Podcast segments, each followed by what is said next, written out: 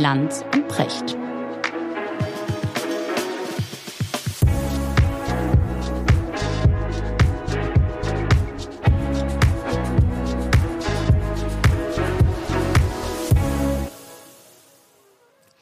Hallo Richard.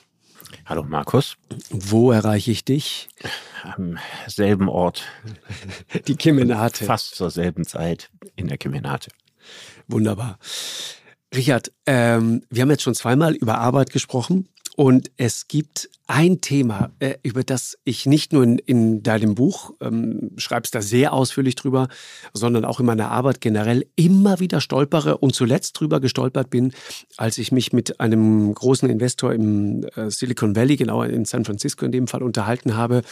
Ähm, ein Mann, ein junger Mann, 36 Jahre alt, glaube ich, äh, Millionen schwer, viele Millionen schwer, der sich sehr, also Erzkapitalist, extrem erwärmen konnte für die Idee eines bedingungslosen Grundeinkommens.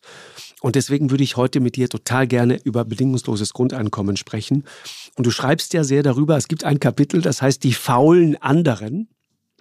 Ja, ja, und unterschreibst das mit, dem, mit der Zeile anthropologische Einwände gegen das bedingungslose Grundeinkommen und schreibst dann, jeder alberne Gedanke braucht jemanden, der ihn in aller Klarheit ausspricht.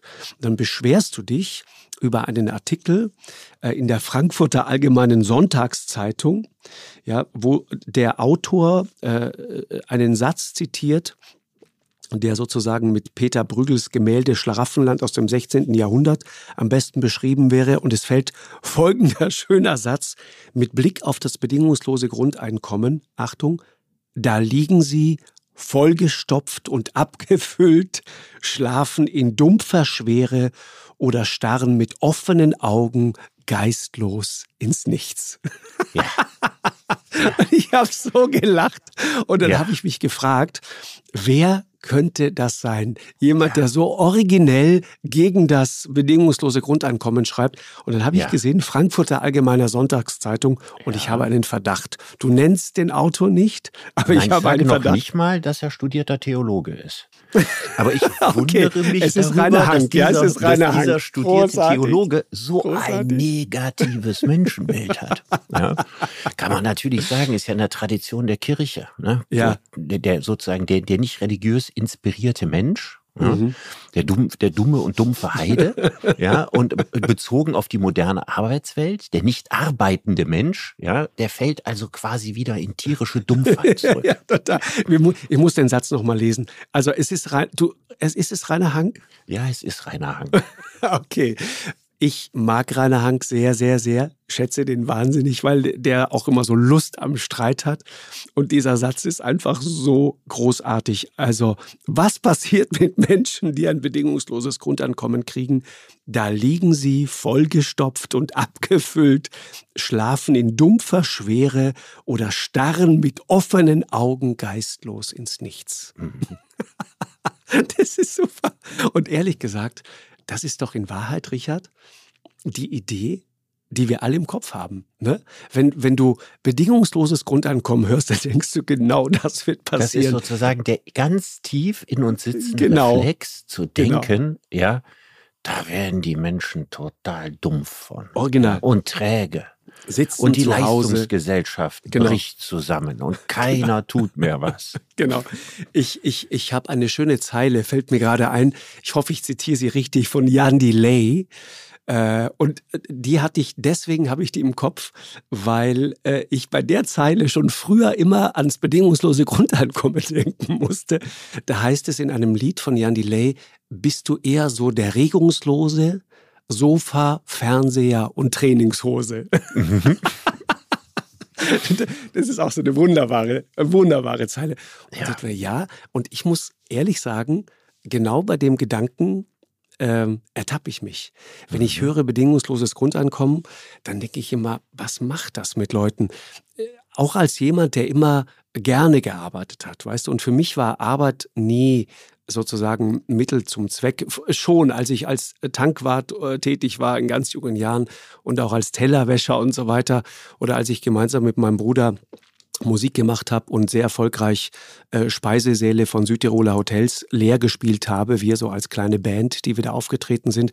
Das war nackter, harter Broterwerb, ja. ja. Aber danach war Arbeit für mich immer Selbstverwirklichung und eigentlich ja. in Wahrheit eine große Freude. Also ich, ich weiß nicht, mein Leben ohne ohne Arbeit und ohne sozusagen auch den, die Vorstellung, deswegen mhm. ähm, lass uns mal darüber reden, was das wirklich heißt, die Vorstellung, sich wirklich reinzuknien und dann aber auch belohnt zu werden. Würdest du denn, wenn du ein bedingungsloses Grundeinkommen bekämest, ne, aufhören ne? zu arbeiten? Betrag ne? zwischen 1000 und 1500 genau. Euro im Monat, würdest du dann aufhören zu arbeiten? Würdest du dann geistlos vor dich hinstarren, dumpf Mit offenen Augen geistlos ins ja. Nichts? ja. Würdest du vermutlich doch eher nicht tun, oder? Nee, natürlich würde ich das nicht tun, aber, aber du ahnst, worauf ich hinaus will. Ne? Die Frage ist sozusagen, würde sich dann jeder trotzdem weiter motivieren zu arbeiten oder wird er dann sagen, Erstmal würde ich komm, sagen, es gibt die Kohle in unserer Gesellschaft äh, nicht wenige Menschen, viele Hunderttausende, die sich nicht jeden Tag motivieren können zu arbeiten, obwohl sie im erwerbsfähigen Alter sind. Die mhm. gibt es, das ist ein Faktum. Viele, ne? Das heißt, nicht jeder, der Hartz IV bekommt, äh, möchte nicht arbeiten, aber es gibt viele Leute, die schon sehr lange Hartz IV bekommen und deren Arbeitsmotivation einfach, weil sie aus dem Arbeitsrhythmus, ja, aus der Arbeitstaktung, in der die Menschen die anderen erwerbstätigen Menschen sind, nicht mehr drin sind, sich einen anderen Rhythmus angewöhnen und dann irgendwann inkompatibel zur Arbeitswelt sind. Und das gibt es sicher in großer Zahl. Genau. Und wenn man jetzt sagt, das bedingungslose Grundeinkommen schafft so eine Situation, dann muss ich ja sagen, ich glaube, die Situation, dass äh, viele Menschen keine Arbeit haben, die wird ja erstmal nicht durch das Grundeinkommen geschaffen, mhm. sondern die wird durch die Prozesse geschaffen, über die wir die letzten beiden Male geredet haben. Genau. Wenn ich sage, dass viele Leute, die geistige Routinearbeit gemacht haben bislang, irgendwann nicht mehr gebraucht werden, mhm. dann fallen die ja jetzt erstmal in diesen Status, keine Arbeit zu haben. Das ist ja nicht das Grundeinkommen, das den Menschen die das Arbeit wegnimmt, auslöst, ja, genau, sondern das ist eine genau. wirtschaftliche Entwicklung, die den Arbeitsmarkt verändert. Und das Grundeinkommen soll ja eine Lösung oder eine Reaktion oder eine Hilfe in der Situation sein. Genau das, das ist ja auch eines deiner zentralen Argumente, ne, dass du sagst, pass auf, wir laufen sowieso auf eine schwierige Situation zu. Das war übrigens auch das Argument dieses Unternehmers, den ich im Silicon Valley da getroffen habe, der sagte, pass auf, wir laufen auf eine Situation zu, Roboter werden Menschen immer häufiger ersetzen. Mhm. Und da müssen wir überlegen, was, was tun wir mit Menschen? Du kannst nicht, das ist ja das alte Argument, aus jedem Taxifahrer einen Computerprogrammierer machen. Ne? Das genau. wird nicht funktionieren funktionieren. Und auch keinen Altenpfleger.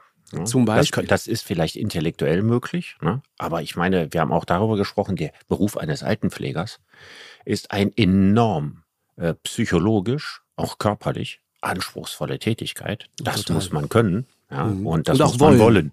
Genau. Und wenn man das nicht kann und wenn man das nicht will, dann ist das eine Strafe für die, die es tun und auch eine Strafe für die, die gepflegt werden. Mhm. Aber Richard, lass uns mal vorne anfangen. Also dieses bedingungslose Grundeinkommen, ne? jeder mhm. versteht ja darunter was anderes. Ne? Und dann hören wir immer so von Experimenten. Ich weiß, es gab vor einiger Zeit ein Experiment in Finnland. Das mhm. war sehr halbherzig, glaube ich. Können wir das später vielleicht nochmal drüber gesagt, sprechen. überhaupt gar kein Experiment zum Grundeinkommen gewesen. Das halte ich für ein Gerücht. Ja. Ein Grundeinkommen ist ja die Vorstellung, dass jeder in der Bevölkerung ja, eine Existenzsicherung vom Staat bekommt. Mhm. Das hat man in Finnland ja nicht ausprobiert. Genau. Was man in Finnland ausprobiert hat, ist, man hat einigen Langzeitarbeitslosen eine geringere Arbeitslosenunterstützung, also was bei uns Hartz IV eigentlich ist, also eine geringere Sozialhilfe, gezahlt. Ihnen aber gesagt, ähm, wir erwarten jetzt nicht von dir, dass du Arbeit aufnimmst, also musst keine Maßnahmen mehr machen. Aber wir lassen dich ähm, ohne Abzüge dazu verdienen. Das war das finnische Experiment. Das heißt also, dann hat man das gemacht und dann hat man das verglichen ne, mit einer anderen Kontrollgruppe von Leuten, die diese ganz normale quasi finnische Hartz IV gekriegt haben. Wo das ja auch in Finnland so ist, wenn man was dazu verdient, dann muss man einen erheblichen Teil wieder an den Staat abdrücken. Abliefern, ne? Genau. Ja. Und das Ergebnis, was dabei rauskam, war, einige haben, weil das Geld ja jetzt weniger war, ne, also das Grundeinkommen war geringer als Hartz IV, die haben dann, weil es so günstig war, was dazu zu verdienen, das gemacht und andere haben es nicht gemacht. Und das ist ganz präzise beschrieben, das Ergebnis dieses finnischen Experiments. Mhm. Die Frage ist, was soll man daraus jetzt lernen? Das ist von Anfang an eine schlechte Idee gewesen, die von der konservativen finnischen Regierung eingeführt wurde. Das ist auch interessant, ne? Das war keine linke Regierung, es war eine konservative nee, die Regierung. Die konservative Regierung hat, ne? wollte wissen, können wir quasi die Sozialhilfe reduzieren, wenn wir dann gleichzeitig die Zuverdienstmöglichkeiten verbessern. Das ist das finnische Experiment. Hat überhaupt gar nichts mit einem Grundeinkommen zu tun. Das ist eine Verwechslung wegen der Worte. Aber bei uns wird dann häufig gesagt, Herr Brecht, in Finnland, da hat es das doch gegeben. Das musste ja. man abbrechen. Abbrechen. Da denkt man an so einen heiß gelaufenen Atommeiler. Ja, so nach dem Motto, wäre das noch länger gelaufen, wäre die finnische Gesellschaft untergegangen. Da ist doch nichts abgebrochen worden. Da gab es einen Regierungswechsel. Und die neue Regierung hat gesagt, was ist das denn für ein blödes Experiment? Und hat es nicht fortgeführt. Völlig zu Recht. Sana Marin. Das ist eine tolle Regierungschefin, finde ich. Ja. Jetzt lass uns mal darüber nachdenken, erstmal, was ist überhaupt das bedingungslose Grundeinkommen? Genau. Du wirst selten zwei Menschen treffen, die da genau die gleiche Vorstellung von haben. Und ich muss auch ganz ehrlich sagen, also dein bürgerlicher Abwehrreflex, ja, nach dem Motto, hu, hu, hu, werden da die Leute nicht faul? Meine erste Reaktion auf, als ich vom bedingungslosen Grundeinkommen hörte, war auch negativ. Das war vor etwa zehn Jahren. Und da kam. Du bist wie immer deiner Zeit voraus, merkst du. Nee, der, Oder ich hinke hinterher. Das muss nochmal geklärt werden. Das Grundeinkommens ist ja 250 Jahre alt. Und jeder Generation muss ja wieder jemand neu davon überzeugt werden. Und die Frage ist, werden das mehr oder werden das weniger? Im Augenblick werden es rasant mehr. Okay, lass uns sagen, ich habe es als letzter wie immer gemerkt. Nein, du wirst nicht der Letzte sein. Also mit meiner Hilfe wirst du noch zu den Letzten der Vorhut gehören. Du wirst mich zur Erleuchtung führen. Heute Werde ich auf den erleuchteten Pfad zum Grundeinkommen führen. Also als genau. ich das erste Mal davon hörte, da waren das äh, Männer, die hatten noch längere Haare als ich. Und die hatten so Teppichtaschen und so einen sentimentalen Fernblick in die dritte Welt. Und die waren durch und durch gut.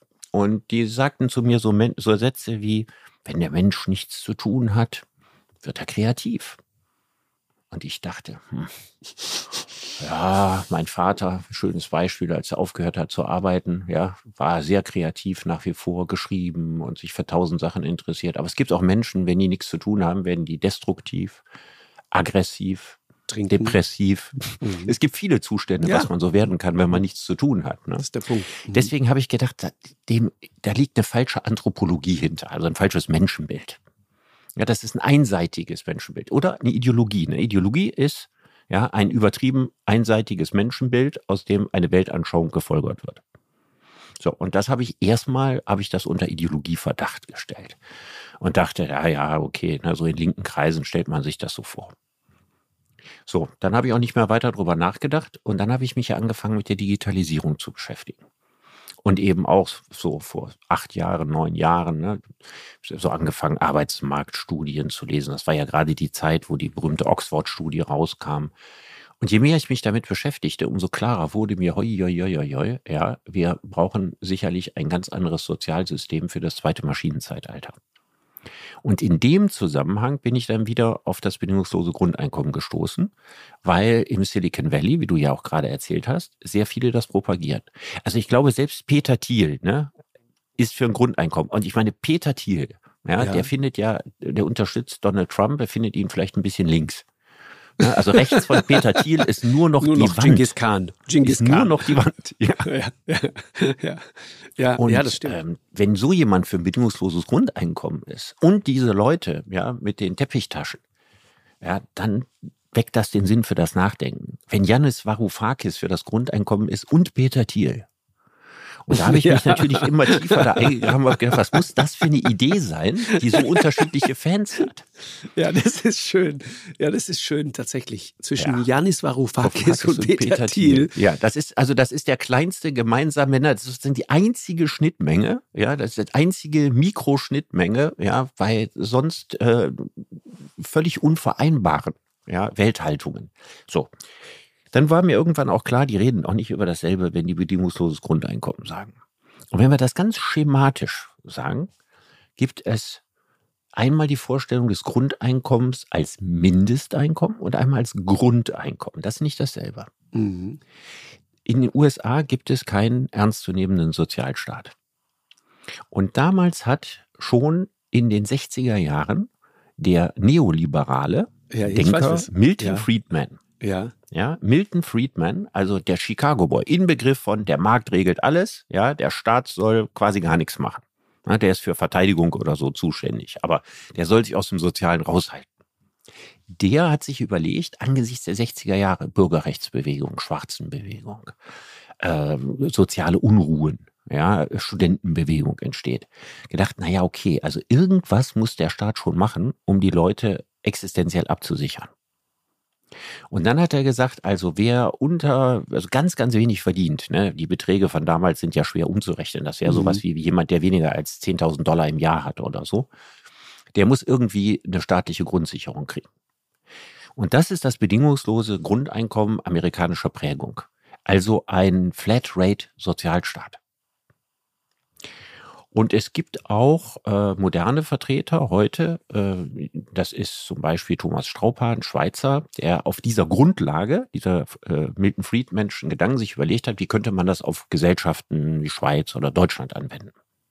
Natürlich nicht mehr mit dieser holzhackerischen Flatrate-Methode, nicht mehr alles so simpel, ja, aber so versucht die Idee zeitgemäß zu machen. Und hinter dieser Idee, da gibt es relativ viele auch so Wirtschaftslenker, die das gut finden. Ja, also nicht mehr so ein Sozialstaat, der so unglaublich bürokratisch ist, ja, sondern einfach ganz klar, wer weniger als so und so viel hat, der kriegt das. Und zwar kriegt er die Differenz bis zur Steuerbemessungsgrenze. Klingt kompliziert, ist es aber nicht. Es gibt ja einen Betrag, ab wo man Steuern zahlt. Das, sieht ja, das ist ja so in der Realität ungefähr 15.000 Euro im Jahr.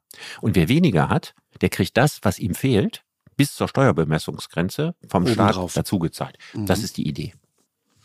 So, und dieses bedingungslose Grundeinkommen wird von den Linken in aller Welt auf das heftigste bekämpft. Ja, da wird jeder Gewerkschaftsführer sagen, wozu haben wir uns die Mühe gemacht, über 100 Jahre einen bedürfnis- und bedarfsgerechten Sozialstaat aufzubauen, wenn ihr den mal ebenso mit einem Rotstrich, ja, durch, mit so einem mathematischen Modell ersetzen wollt. Muss nicht jemand, der körperbehindert ist, einfach mehr Zuwendung kriegen, weil er eine barrierefreie Wohnung braucht. Wie sieht das aus, wenn jemand Kinder hat oder nicht Kinder und, und, und. Ja, es geht ja auch, Entschuldigung, nur ganz kurz. Ich meine, wofür kämpfst du für einen Mindestlohn? Ne?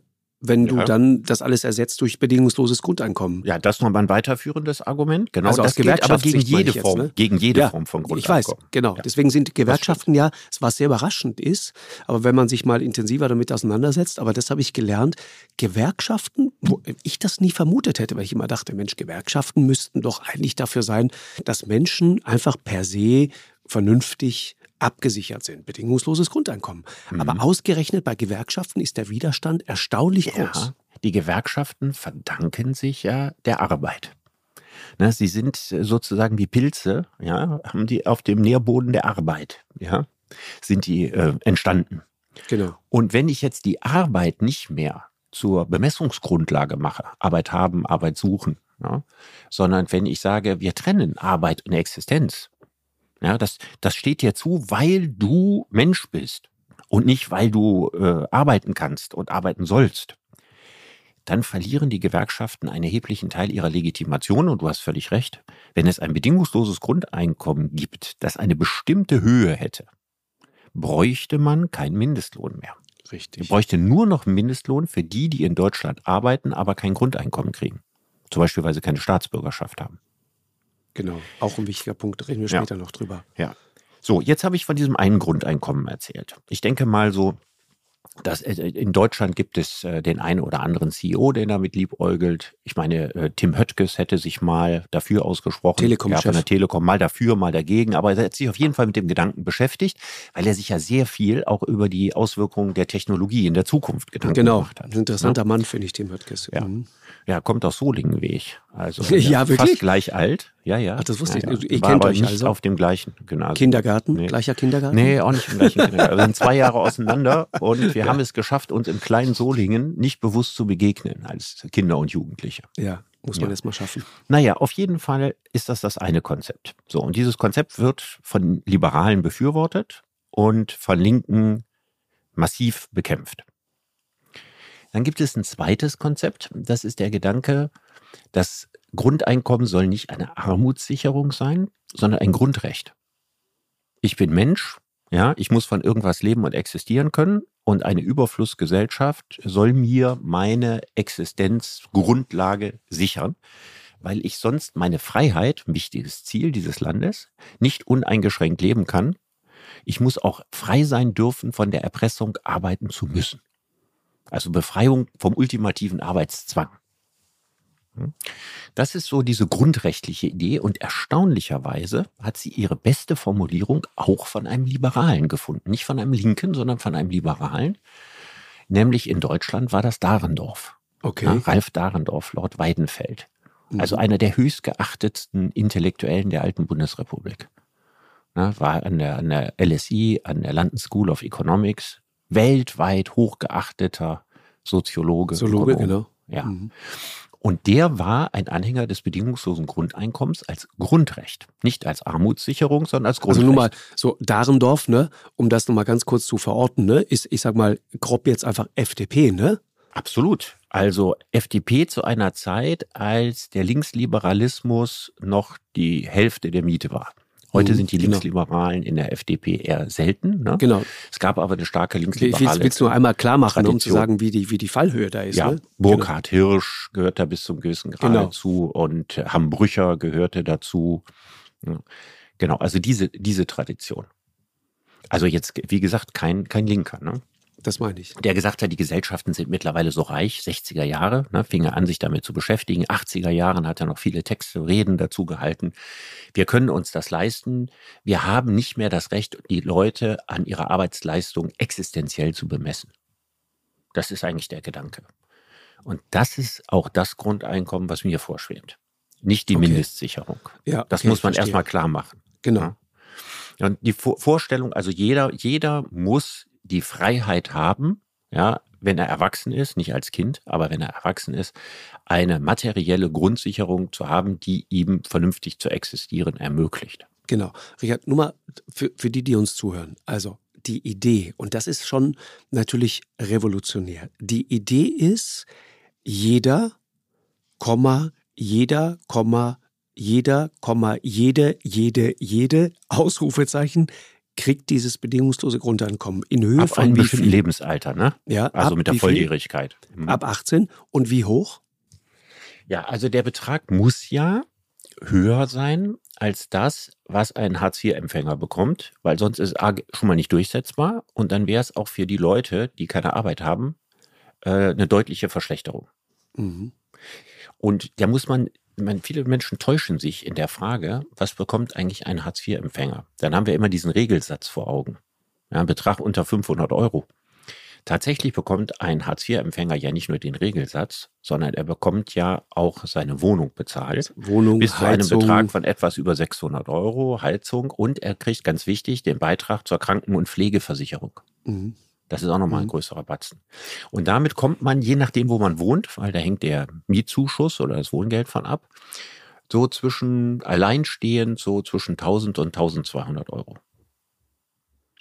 Wenn ich jetzt ein Grundeinkommen machen würde, das geringer wäre als dieser Betrag, na, dann wäre das eine soziale Verschlechterung.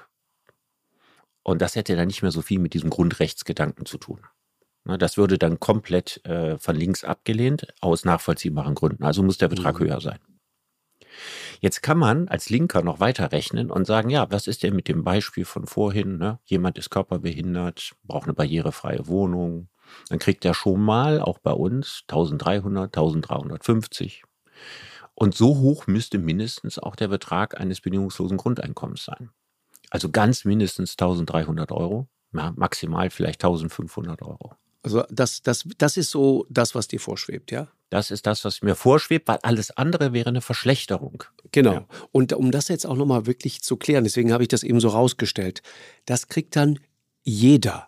Also das Ja, kriegt Der das Idee kriegt, nach kriegt das jeder. Aber wir reden ja über die Finanzierung und dann Mhm. wird uns klar werden, dass quasi nicht jeder um Nee, ist schon 1500 klar. Euro reicher wird. Nee, ist schon Also klar. jeder kriegt es quasi ausgezahlt, aber viele müssen mehr einzahlen, als sie am Ende rauskriegen. Mhm. Verstehst Okay. du? Es, vom Papier her kriegt es jeder, Genau. aber in der Realität gibt es viele Leute, die mehr zahlen, als sie bekommen. Genau, ich, ich arbeite das nur deswegen gerade so deutlich raus, weil das ja eines auch der Kernargumente dagegen ist, dass man ja. sagt, welchen Sinn macht es, ja, dass Millionäre ein Millionär, und Milliardären genau, ein Grundeinkommen kriegen, zahlen. Böse, böse genau. Milliardäre kriegen jetzt Grundeinkommen. Soweit kommt es noch. Das ist was, was Gregor Gysi sagt. Ja, also du, was ist das für eine doofe Idee und so weiter. Ja, so ein Quatsch. Millionäre, Milliardäre bekommen ein Grundeinkommen. Gregor Gysi ein feines Gespür dafür hat, wo, wo die gute Pointe ist. Ja, und, und ist, er hat ja auch einen äh, steilen Zug zum Populismus, das muss man sagen. ja.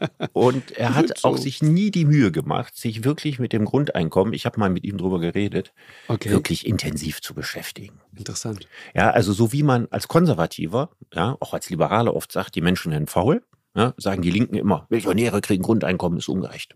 So, das ist so der erste Seelenreflex. Nun muss das Grundeinkommen ja irgendwie finanziert werden.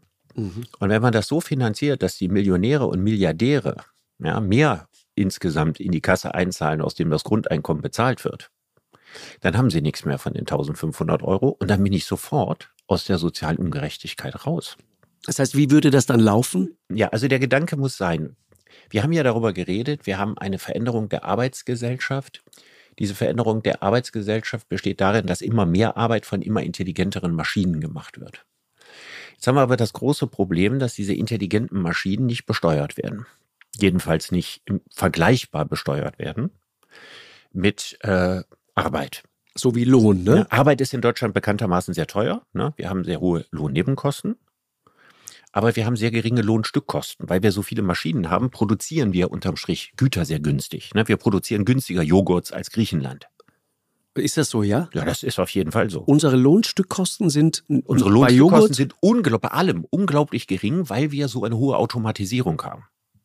Na, wenn eine Maschine was herstellt, dann kann die so und so viele tausend Sachen in der Stunde herstellen und kostet nichts. Und wenn Menschen mhm. jetzt die Joghurts befüllen müssten, ne, dann wäre die Arbeit sehr, sehr viel teurer und der Joghurt teurer. Aber der griechische Joghurt ist auch gut, ne? Es ist auch es wert, muss man sagen. Ne? Joghurt, ja.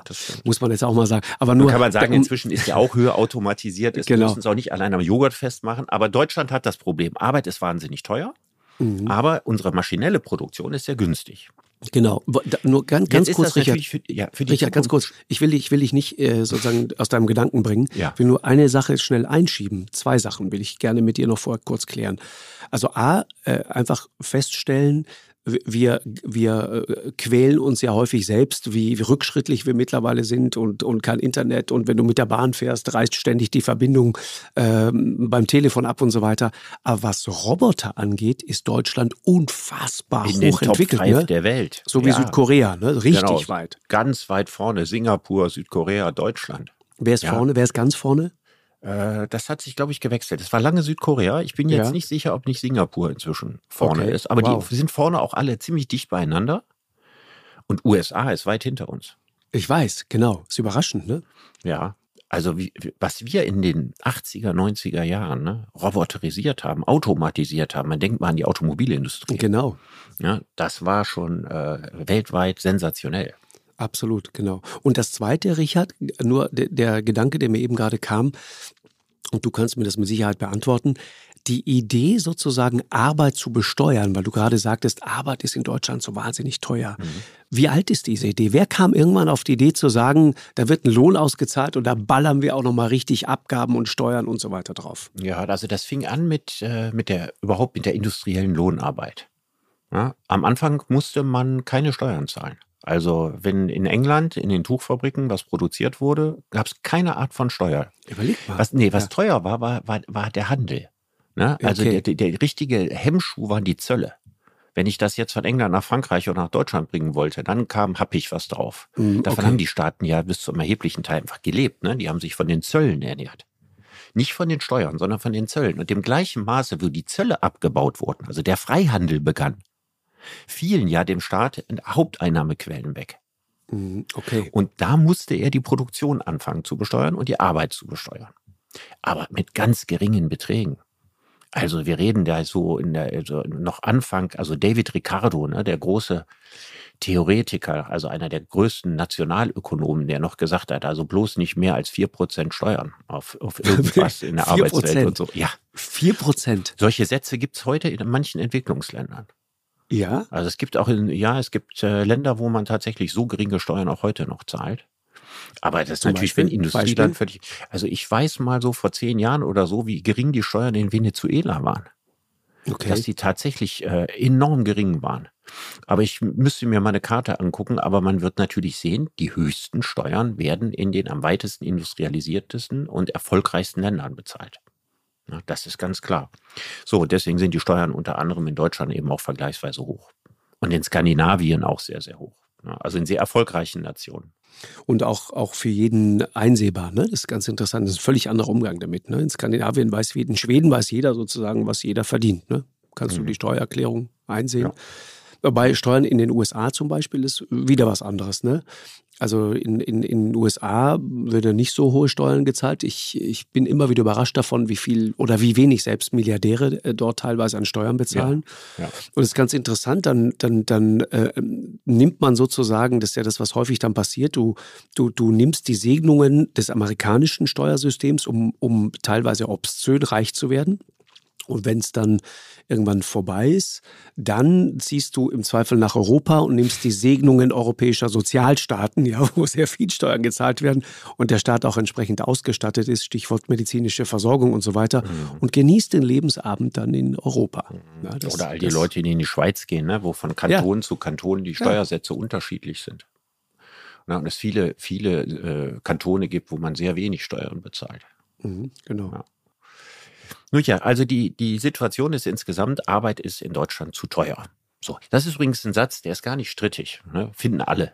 Ja, ja, ja, Ne? ja. Das finden Mhm. alle. Und wenn man Auch Rainer Hank. Mhm. Ja, bin ich ganz sicher. Bin ich ganz sicher, dass er das findet. Und also mit dem Satz macht man sich keine Feinde. Nee. Ja, also Arbeit ist zu teuer, aber gleichzeitig braucht der Staat ja seine Steuereinnahmen, also irgendwo müssen die herkommen.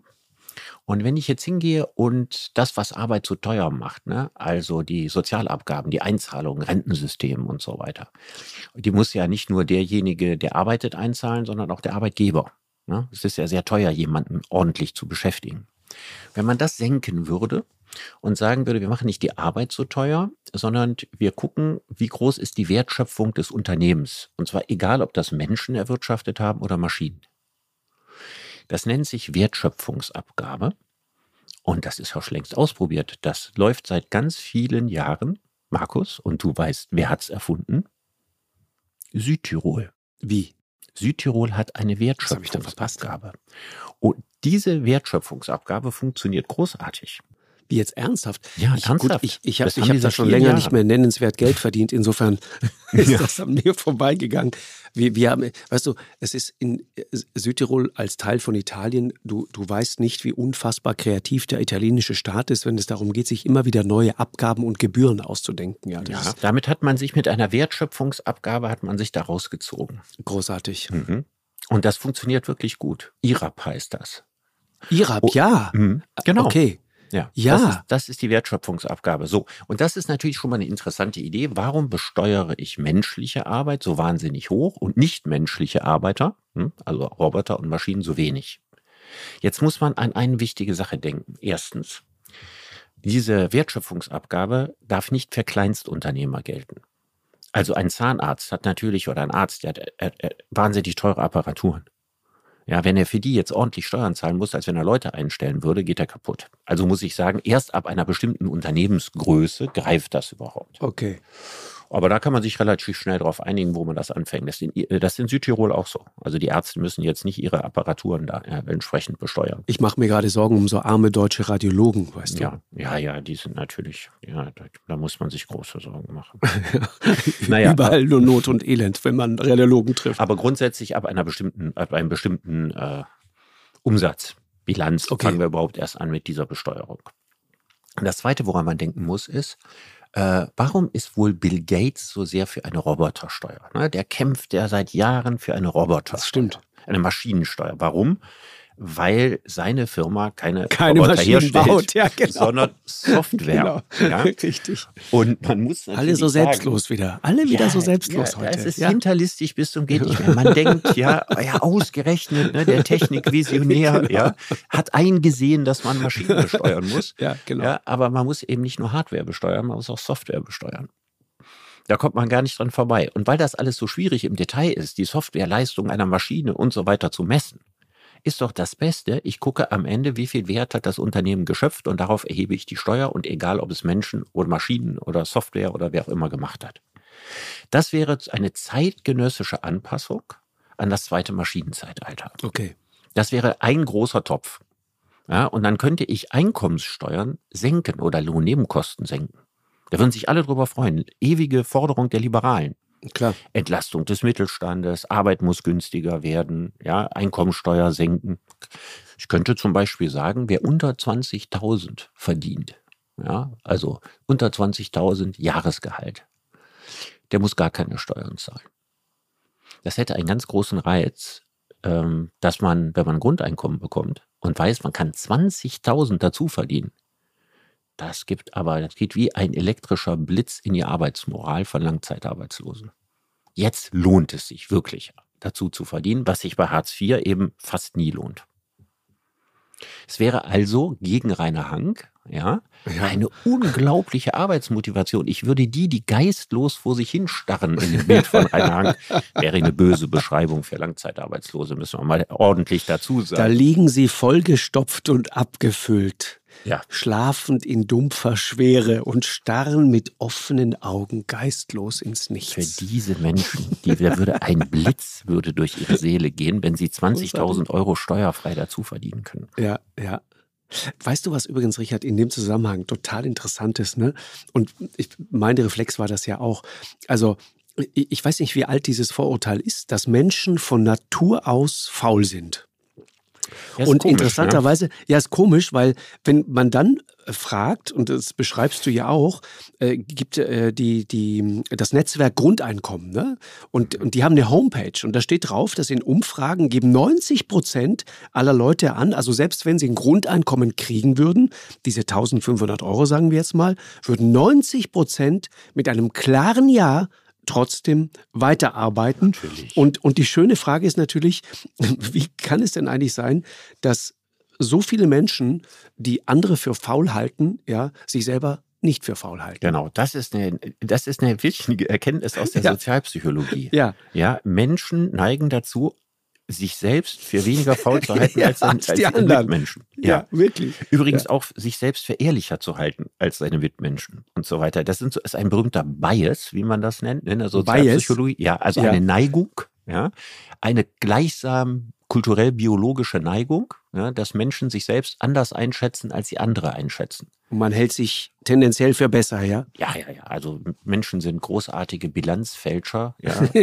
ihrer, ihrer moralischen Bilanz. Ja, großartig. Ja, und dazu gehört das einfach dazu, dass man äh, immer denkt, äh, die anderen sind die Faulen. Man selber würde natürlich nicht faul, aber man kennt doch die Menschen. Genau. Du kennst einen schönen Satz äh, von, von Johann Nestroy, diesem österreichischen Komödiendichter, ja, der gesagt hat, äh, der Mensch ist Gott, aber die Leid sind noch Gesindel. der Mensch ist gut und die ja. Leute sind ein Gesindel. Leute sind ein Gesindel. Ja, ja, ja, super. Gesindel, Gesindel ja. klingt, Gesindel auf Deutsch klingt so böse, ne? Ja, ja. Aber Gesindel, Gesindel ist so, ja. Ja, ja, das ist so, ja, ja. Das ist so, das ist so, ja, geht schon. Ja, ja genau. Das ist, ja. mag ich an Österreich übrigens immer. Man nuschelt eigentlich jedes Problem immer so lässig weg. Man kann die übelsten Zynismen ja. in gemütlichen Tonfall von sich Total. geben. Das kann man nicht in jeder Sprache. Nee, genau. Und es ist, es, und man ahnt auch irgendwie, hinterher gibt es immer noch einen Kaiserschmarrn oder eine Sachertorten. und dann ist das Leben wieder schön. Aber sag mal, Richard, jetzt, okay, and, anderes Nächstes Argument. Also du hast diese 1500 Euro. Wir, wir sagen jetzt, äh, interessant, die Leute würden zu 90 Prozent sagen, wird weiterarbeiten. Ja, wahrscheinlich sind es noch mehr. Ja, genau. Wenn es gibt jetzt bestimmte Berufe, zum Beispiel Berufe, die sehr gebraucht werden. Die Toilettenfrau Frau an der Autobahnraststätte. Mhm. Wer setzt sich da noch hin, wenn er monatlich ein Grundeinkommen von 1500 Euro bekommt? Wer kellnert noch? Mhm. Wer äh, äh, liefert schwere Möbel aus? Wer, wer, fährt wie ein Wahnsinn? Wenn ich mal diese Paketboten sehe, ja.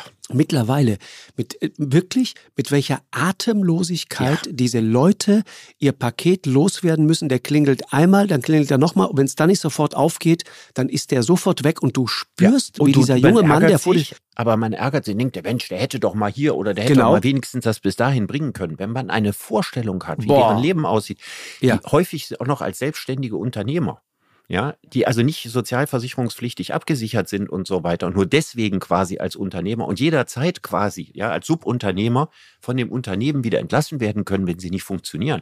Also ganz harte Wirklich Brutal. brutale Ausbeutungsverhältnisse. Unfassbar. Der, du siehst dem schon, der kommt mit hechelnder Zunge bei dir an, übergibt dir sofort das Paket. Du, du würdest gerne noch fragen, Mensch, wie geht's dir? Aber dann ist er schon wieder durch die Tür, weil er sich so abhetzen muss, Richtig. um auf eine bestimmte Schlagzahl zu kommen. Das ja. ist Wahnsinn. Und überleg mal, wenn man das mal einen Tag machen würde, ne? Und die Treppen rauf, Treppen runter und was das alles bedeutet, ja? Also, das ist ein äh, wirklich harter Job. Ich habe mal Teller gewaschen für 130 äh, Mittagessen, jeden mhm. Tag. Ich habe eine Vorstellung davon und abends dann auch noch mal so an die 100. Wobei das nicht so in die Knie geht wie mit dem Treppensteigen. ich ne? sag dir, nee, wirklich, aber damals habe ich dort, ich, ich, ich weiß noch, ich war froh, das war, ein, das war ein Schuljob. Ich musste den machen, weil ähm, nach dem Tod meines Vaters war es äh, wirklich eng bei uns zu Hause und ich war so 14, 15 Jahre alt und habe dann dort äh, drei Monate in Italien, lange Schulferien, ne? dann drei Monate dort in dieser Küche äh, wirklich als, als Sklave gearbeitet. Anders kann man das heute nicht sagen. Ich sag dir, ich war froh, als die Schule wieder losging. Mhm. Das war mein Urlaub. Die Schule mhm. war meine Erholung. Mhm. Das, das, und deswegen habe ich so eine Idee davon, was es bedeutet, wirklich ausgebeutet zu werden. Ja, und, und war Gut, dann sehr dankbar. Hast du gesagt, okay, auf der einen Seite sagst du, genau, wer Ausbeutung macht das dann ist schlecht, noch? und auf genau. der anderen Seite sagst du, äh, ohne Ausbeutung funktioniert doch vieles gar nicht mehr. Genau, und vor allen Dingen die Frage ist, wer, wer macht dann noch solche Jobs, Richard? Ja, weißt also, du, jetzt, jetzt äh, meine Erklärung in vielen Bereichen, jetzt erst recht. Das würde dich wundern, und ich musste auf die Idee gebracht werden in einer Podiumsdiskussion. Mhm. Vor einigen Jahren äh, in Düsseldorf an der Rennbahn war eine mittelständische Vereinigung, hatte eingeladen und ich saß dort mit einem Düsseldorfer Großbäcker auf dem Podium.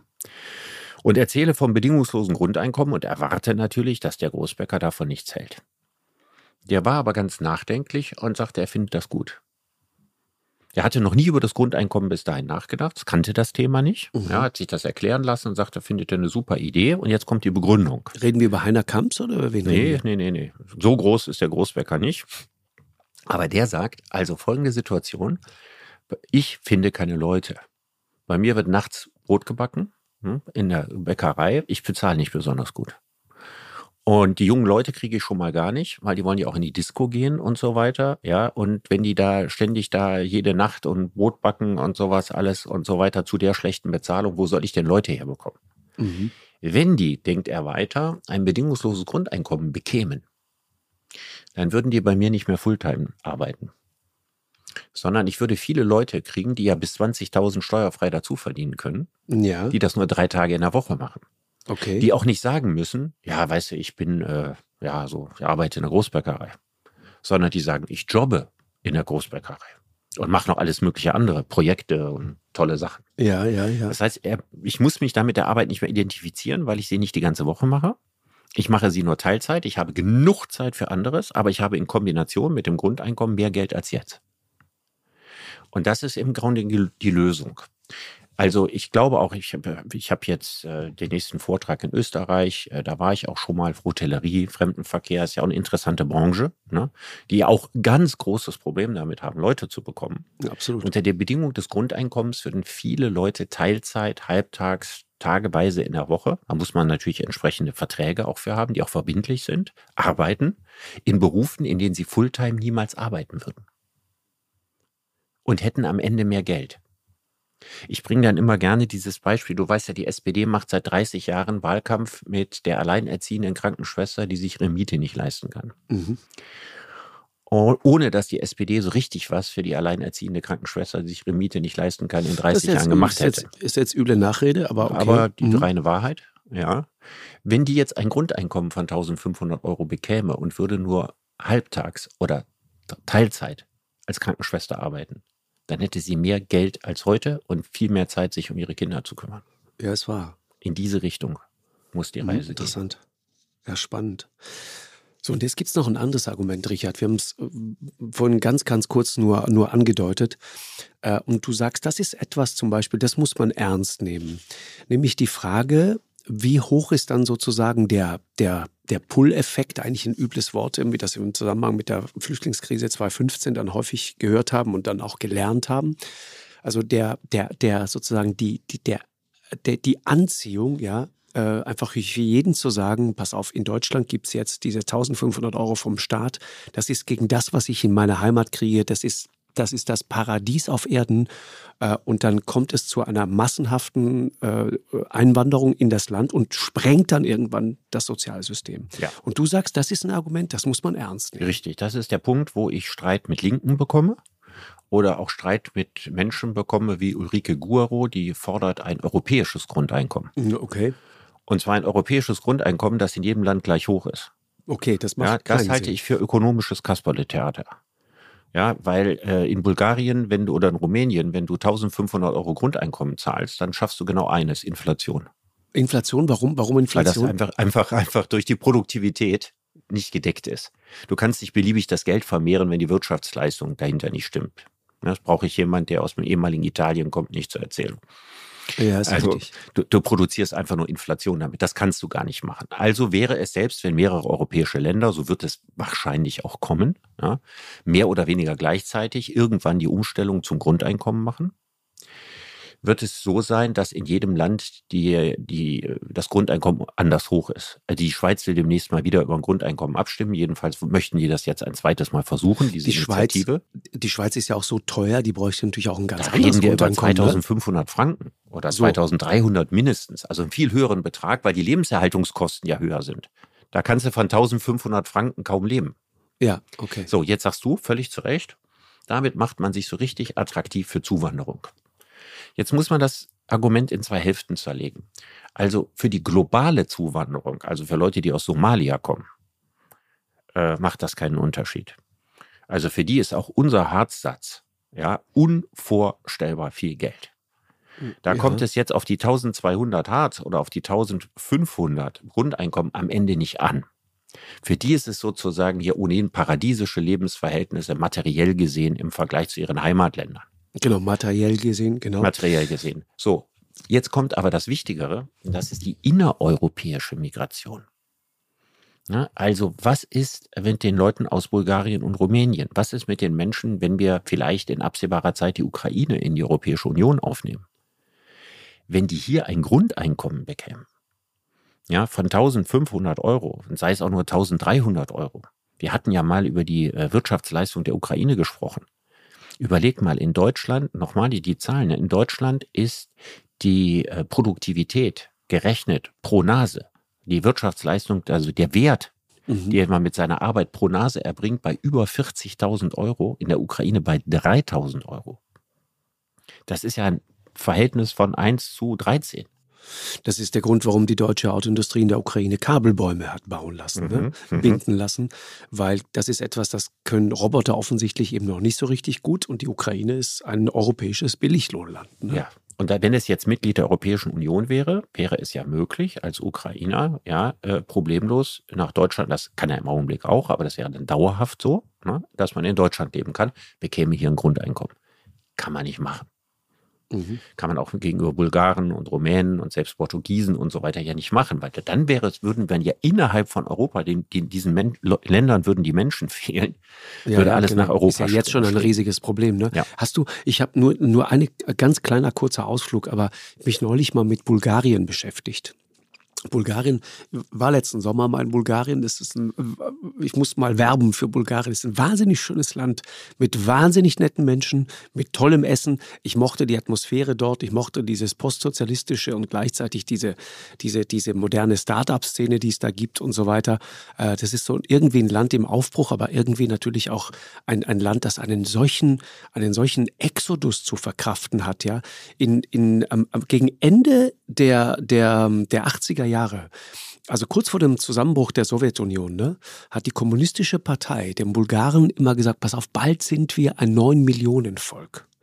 Das haben die knapp geschafft, aber sie haben es nie richtig hingekriegt. Heute Nach dem Ende des Sowjetimperiums, nach dem Zusammenbruch des Sozialismus dort, sind die runter auf fünf ich glaube, fünf Millionen. Die haben, die haben ja. jetzt eine fünf davor. Das musst du dir vorstellen, was das bedeutet ne, für ein Land, wenn du einen solchen Aderlass hinlegst. Das ist wie Brandenburg oder Mecklenburg-Vorpommern. Ja, ja, Thüringen zum Beispiel auch. Ja. Haben viele nicht parat. Thüringen hat unfassbar Menschen verloren in der Nachwendezeit. Und das äh, spürt man in vielen Bereichen, können wir jetzt lange drüber reden, äh, spürt man in vielen Bereichen bis heute. Ne? Weil wer bleibt dann zurück? Das ist immer die große Frage. Ne? Genau. Und deswegen ist es natürlich so, dass man das Grundeinkommen nur an Leute geben kann, die einen deutschen Pass haben. Und man müsste vermutlich sogar die Hürden äh, auf dem Weg, einen deutschen Pass zu kriegen, eher noch höher machen. Und das ist natürlich der Punkt, wo viele sagen, das widerspricht der europäischen Idee. Ne?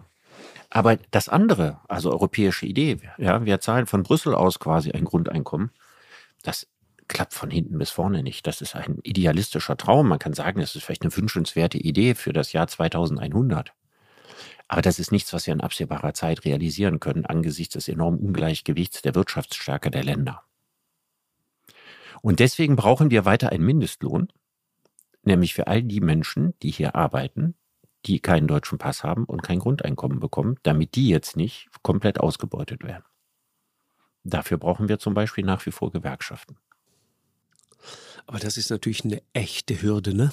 Also wenn du, wenn du dir das mal überlegst, also ich, ich kann es dir nur so aus meiner Perspektive mal sagen, ne? In, ich bin ja irgendwann Ende der, wann, wann war das denn? Ende der, Anfang der 90er irgendwann in dieses Land gekommen und war immer wahnsinnig dankbar für die Chancen, die ich in diesem Land bekommen habe. Und ich sag dir, als dann, das ist dann Schröder Fischer, ne? Äh, und auch dafür bin ich dankbar, die Möglichkeit plötzlich da war, auch einen deutschen Pass zu kriegen, obwohl man seinen italienischen behalten durfte mhm. oder, oder behalten hat. Dafür war ich sehr, sehr dankbar, weil das hat mir die Möglichkeit gegeben, sozusagen mich in beiden Ländern gleichermaßen zu Hause zu fühlen. Mhm. Und für mich war das wichtig. Mhm. Das war für mich wichtig, weil ich immer dachte, Mensch, ich äh, trage doch auch, äh, ich, ich, ich war nie arbeitslos gemeldet oder so hier in, in Deutschland, ja, auch in Italien nicht, ich war ja Student, aber auch in Deutschland nicht. Ich habe immer gearbeitet, äh, Glück gehabt, immer auch ganz okay verdient und so weiter. Und es wurde dann irgendwie auch immer besser und habe also durchaus was zum Gelingen des deutschen Bruttosozialproduktes beitragen dürfen. Ja, und darauf bin ich auch stolz. Und deswegen war der deutsche Pass den ich dann irgendwann äh, bekommen habe. Sehr, sehr lustig, die, die, die zuständige Leiterin, ich habe ihren Namen leider vergessen, in, in Köln, hat, sagte dann zu mir, äh, bei Ihnen äh, verzichten wir ausnahmsweise auf die Sprachprüfung, Herr Lanz. Und das fand ich sehr nett, fand ich sehr großzügig, ja. Äh, und habe hab irgendwie gedacht, aber guck mal, trotzdem heißt mich jetzt dieses Land nochmal so offiziell willkommen. Das bedeutet ja auch, dass du an Bundestagswahlen teilnehmen kannst und so weiter. Ja, das heißt, du nimmst auch teil an der politischen Willensbildung dieses Landes und so weiter. Mir hat das was bedeutet. Das, darauf will ich hinaus. Und das wäre natürlich etwas, da würde ich halte ich für eine riesige Hürde, weil, weil da würde ich mich einfach aus psychologischen. Aber die Hürde gibt es doch jetzt schon. Also jetzt ist, ist es doch auch so. Ne? Also es dauert ja eine ganze Weile, wie lange man hier leben muss, arbeiten muss und so weiter, bis man einen deutschen Pass bekommt. Also daran wird ja nicht, nicht grundsätzlich naja, als etwas EU geändert. Ausländer nicht, soweit ne? ich dich wir, wir reden ja über EU-Binnenmigration, hast du gerade auch viel gesprochen. Und als EU-Ausländer eben nicht. Das ist was anderes. Ne? Weißt du, kannst du ja sehr schnell deinen deutschen Pass kriegen. Ganz schnell. Ja, aber das äh, wüsste ich nicht, wie das unter Bedingungen eines Grundeinkommens funktionieren soll. Und muss man noch eins sagen. Also es wäre wahrscheinlich eine völlige äh, falsche Einschätzung zu denken, Deutschland wird jetzt als einziges europäisches Land in fünf Jahren ein bedingungsloses Grundeinkommen einführen. Das wird so nicht passieren. Sondern die Probleme, über die wir sprechen, die Veränderung des Arbeitsmarktes, das sind Probleme, die treffen alle Industrieländer. Wir treffen mit einer unglaublichen Härte zum Teil sogar Entwicklungsländer. Mhm. Weil diese berühmte Oxford-Studie über die Zukunft der Arbeit, die in Europa jeden zweiten Arbeitsplatz langfristig für gefährdet hält durch Technik, ja, die hält in Jeder Äthiopien zweite. 80 Prozent der Arbeit durch Technik für gefährdet. Und zwar einfach deswegen, man denke an die ganzen kleinen Fleischbauern mit ihren paar Kühen. Wenn wir äh, zukünftig in Zellkultur Fleisch herstellen, in großen Silos und damit den Weltmarkt überschwemmen und das günstiger ist, als ganze Tiere zu züchten, ja, dann verlieren im Grunde genommen alle, alle Viehbauern in dieser Welt ihre Existenzgrundlage. Und es gibt eine ziemlich hohe Wahrscheinlichkeit, dass das passieren wird.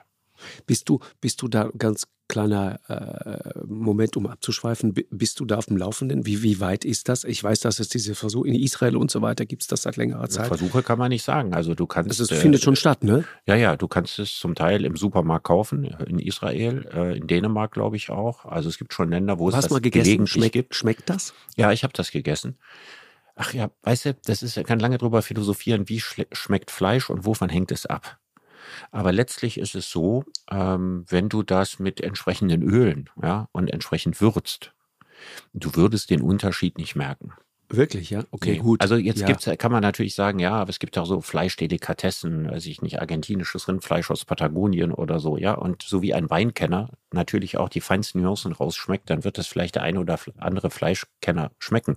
Aber eigentlich ist Zellkulturfleisch etwas, was nicht wesentlich anders schmeckt. Es schmeckt nicht irgendwie fies oder nach Chemie oder irgendwas. Naja, ich, äh, also diese Entwicklungen treffen ganz, ganz viele Länder und dadurch wird es natürlich kommen, dass mehrere europäische Länder mehr oder weniger gleichzeitig irgendwann mhm. zu einem Grundeinkommen kommen werden und zwar schrittweise. Nicht indem man von einem Tag auf den anderen das System ersetzt. Ja, ist schon klar. Aber die, die, einer der Vorwürfe ist ja immer, das ist im Grunde so eine Art ja, Opium fürs Volk, ja, so eine Droge, eine Stilllegungsprämie, so nennst genau. du das, genau. für Menschen. Mhm. Und, und sagst, äh, aus dem Proletariat des 19. Jahrhunderts könnte im 21. Jahrhundert ein Alimentariat werden. Ja, habe ich mal ein schönes neues Wort erfunden. Ja, das ja. stimmt. Das ist sprachlich natürlich sehr, sehr fein, aber ganz ehrlich, gruselig. Also ja, aber die Gefahr, der, der Witz ist aber, dass das Alimentariat entsteht nicht durch das Grundeinkommen, sondern das Alimentariat entsteht, wenn wir jetzt überhaupt nichts ändern und die Entwicklung ihren Lauf lassen. Dann haben wir irgendwann eine Arbeitsaristokratie, die immer besser verdient und in den ganzen tollen Berufen arbeitet, die Coaches sind und Programmierer sind und Spitzeningenieure ne? und von mir aus auch äh, Moderatoren die werden, äh, denen wird es großartig gehen. Und unten gibt es sogar ein Drittel, was irgendwann nicht mehr wirklich gebraucht wird oder die Arbeit, die gebraucht wird, nicht machen will. Mhm. Und die dann abgespeist werden ne, als Alimentariat. Und dann ist ja nur der Unterschied, ob du jetzt Grundeinkommen kriegst oder ob du Hartz IV kriegst. Das ist ja jetzt nicht der große Unterschied. Nee, aber weißt du was, Richard? Ich, ich sage dir, ne? Ähm, für mich ist zum Beispiel, und ich glaube, da geht es ganz vielen so, deswegen habe ich ein, vor allen Dingen ein, ein psychologisch-emotionales Thema mit äh, und, und Problem mit dem ganzen äh, Themenkomplex. Es ist für mich ein riesiger Unterschied im Bewusstsein äh, zu leben und zu arbeiten, dass ich nicht vom Staat abhängig bin, als umgekehrt. Also wenn ich, wenn ich sozusagen die, die, ganze Zeit irgendwie in dem Bewusstsein lebe, vom Staat quasi alimentiert zu werden, ja, vom ja. Staat was geschenkt zu bekommen. Du, du weißt, ne, in, in, die extreme Ausprägung davon ist die amerikanische Haltung, die wir, der wir so häufig völlig verständnislos gegenüberstehen und sagen, es ist doch nicht euer Ernst, dass alles, was vom Staat ist, ja, ist irgendwie aus, äh, ausnahmslos äh, äh, ziemlich daneben und überhaupt nicht erstrebenswert, sondern du machst das selbst. Der Leistungsgedanke, mhm. diese, diese, die, die, die eigene Autonomie. Aber ich sage dir, für jemanden wie mich zum Beispiel, und das große Stichwort dazu ist Selbstbestimmtheit. Ja, aber was würde für jemand, der gut verdient, ändert sich ja nichts. Du kriegst die 1500 Euro und ich sorge für ein verändertes, mit einem veränderten Steuersystem dafür, dass das dir etwas, etwas, mehr Geld abgenommen wird, als du kriegst. Dann ja. macht das für dich überhaupt keinen Unterschied. Musst du nicht schlecht schlafen und denken, der Staat alimentiert mich. ja, ja. Und wichtig ist mir dabei, wie mache ich das? Und ich mache das nicht, wie die Linken das immer wollen, die Einkommenssteuer mal so ordentlich, die Kurve nochmal so richtig anziehen zu lassen, dass man dann am Ende wie in Frankreich da unter Hollande 80 Prozent Steuern zahlt.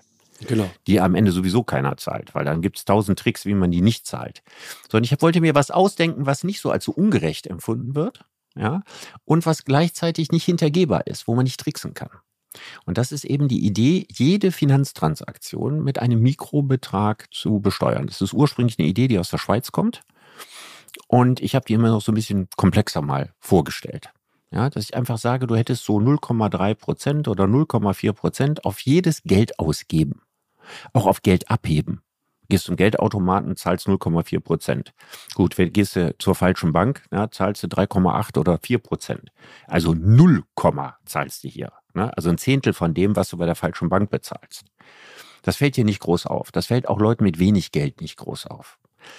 Leute mit wenig Geld geben relativ wenig Geld aus, können sich auch nicht mehr Geld ausgeben. Das heißt, sie transferieren nicht viel Kapital hin und her. Aber jemand, der viel Kapital häufig hin und her äh, schiebt, und das sind Leute, die viel Geld haben, die machen das oft. Wenn jedes Mal so ein Mikrobetracht aber abfällt, dann kommen gigantische Summen bei raus. Also man hat 2011 ja, mal ausgerechnet, in einem dänischen Institut, ich glaube 2013 wurde das veröffentlicht, hat Per Steinbrück, die Bundesregierung, damaliger Finanzminister, gesagt, rechne mhm. doch mal aus, wie hoch ist eigentlich die gesamte Summe des Geldes, das von deutschen Banken oder Privatpersonen allein an den Börsen ja, so hin und her geschoben werden? Wie groß ist das Bilanzvolumen?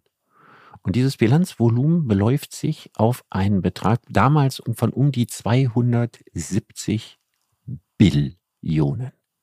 Billionen. Wenn man sich mal überlegt, dass der deutsche Haushalt zwischen 350 und 400 Milliarden groß ist.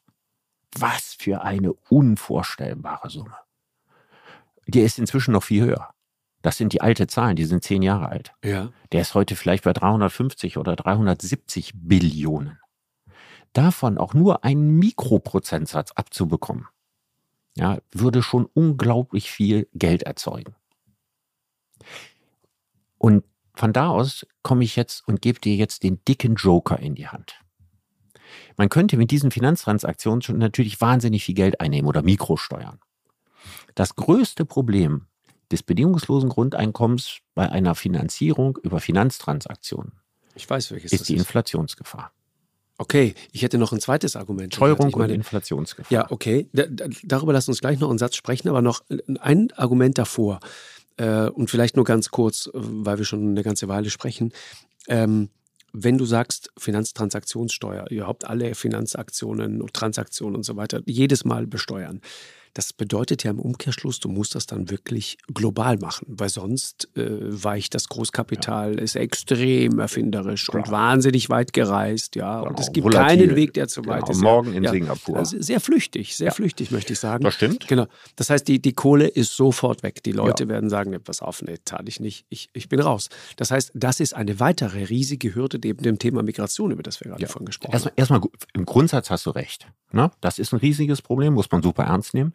Ja. Merkwürdigerweise haben sich nach der Finanzmarktkrise ja, elf europäische Staaten in der Lage gesehen, bei sich Finanztransaktionssteuern einzuführen. Genau. Noch nicht mal für die ganze EU, sondern nur für elf Länder, die gesagt haben, ach ja, machen wir erstmal 0,1 Prozent, ja, deswegen werden die Leute schon nicht alle fliehen.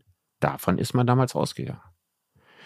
Wenn man mit 0,1 anfinge, und so würde man ja anfing, anfangen, ja, dann äh, könnte es durchaus sein, dass nicht alles Kapital überall und wohin geht. Und außerdem nochmal mein wichtigster Einwand, die Probleme, über die wir reden, sind keine deutschen Probleme.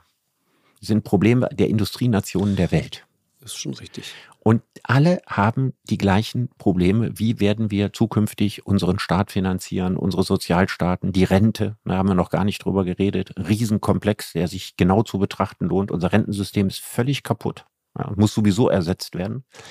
Und wenn alle das gleiche Problem haben, dann ist es auch schon mal möglich, ja, dass man sich auf bestimmte Dinge einigt. Mhm. Da gibt es ein paar Länder, die werden ausscheren. Ja, Liechtenstein, Luxemburg und so weiter. Aber man hat genug Druckmittel, dass die das nicht dauerhaft machen können. Du kannst nicht als Luxemburg dich als Herz Europas fühlen und dann bei so einem wichtigen Projekt ausscheren. Das wird auf die Dauer nicht gehen. Ja, ist richtig. Aber Richard, zum Schluss nochmal. Ähm Inflation sagst du. Das ist, ist ja tatsächlich eines der ökonomischen Argumente gegen das bedingungslose Grundeinkommen. Warum Inflation? Also Inflation entsteht ja normalerweise dadurch, wenn die Geldmenge schneller wächst als die Wirtschaftsleistung. Das ist also abgesehen davon, dass Spekulationen ne, auf den Ölpreis und so weiter auch kurzfristige inflationäre Effekte hervorrufen. Aber das Grundprinzip von Inflation ist, wenn ich mehr Geld drucke, als ich tatsächlich Wirtschaftswachstum habe. Das war ja der Grund, warum die Lira immer dermaßen gestiegen ist oder die portugiesischen Escudos oder die Peseten in Spanien immer, wenn man wieder neu in Urlaub fuhr, war das Geld die Hälfte wert weil man ständig Geld gedruckt hat, ja, aber die Wirtschaftsleistung damit nicht kompatibel war. Deutschland hatte jetzt über ganz, ganz lange Zeit immer die Gefahr der Deflation. Genau, das Gegenteil davon. Das, ne? das Gegenteil lag immer in der Luft und gilt als ökonomisch gefährlicher. Dass wir also tatsächlich viel mehr produziert haben, als die Geldmenge gewachsen ist. Unter anderem deswegen, weil bei uns in den letzten zehn Jahren die Löhne kaum erhöht wurden, bei sehr gut gestiegener Wirtschaftsleistung. Da war immer eine Deflationsgefahr.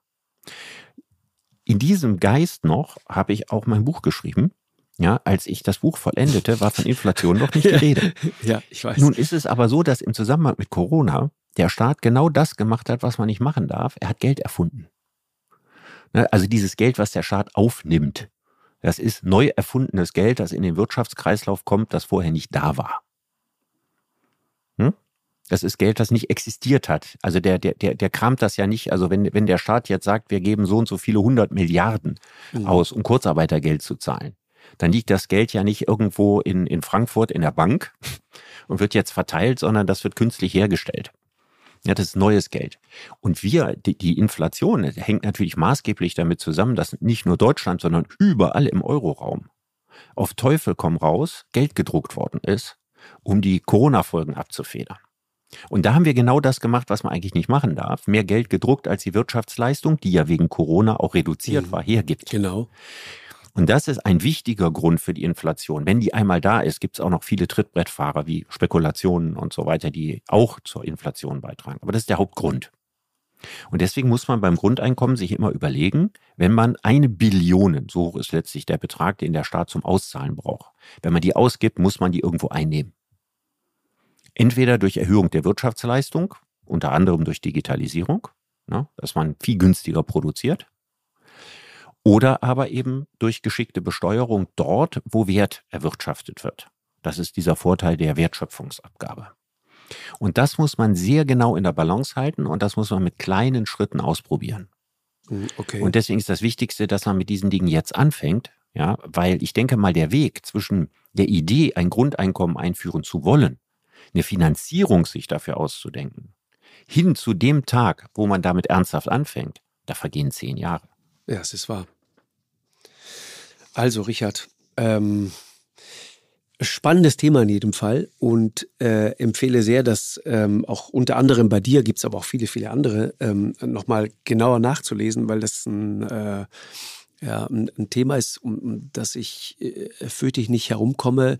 Ich glaube, wir sollten noch mal ganz gesondert sozusagen auch über das, weiß ich nicht, über, über das Menschenbild sprechen, das da möglicherweise dahinter steht, auch um die Frage, was einem Arbeit in einem psychologischen Sinne gibt, ja, die, die, die, die mhm. Frage nach dem Sinn und so weiter, was uns Arbeit bedeutet, ob, ob Arbeit nicht sogar etwas ist, äh, von dem man sagen muss, das, das steckt so tief in uns drin, mhm. sogar, sogar bis hin zu, zu Leuten wie, wie äh, Sussman, Sussman, ich weiß nicht, wie man ihn ausspricht. Ja, ja genau. Ähm, ja, mhm. der, der das biologistisch erklärt. Amerikanischer Anthropologe. Ja, super ja. Typ. Von dem lese ich gerade Bücher, ist toll. Ja.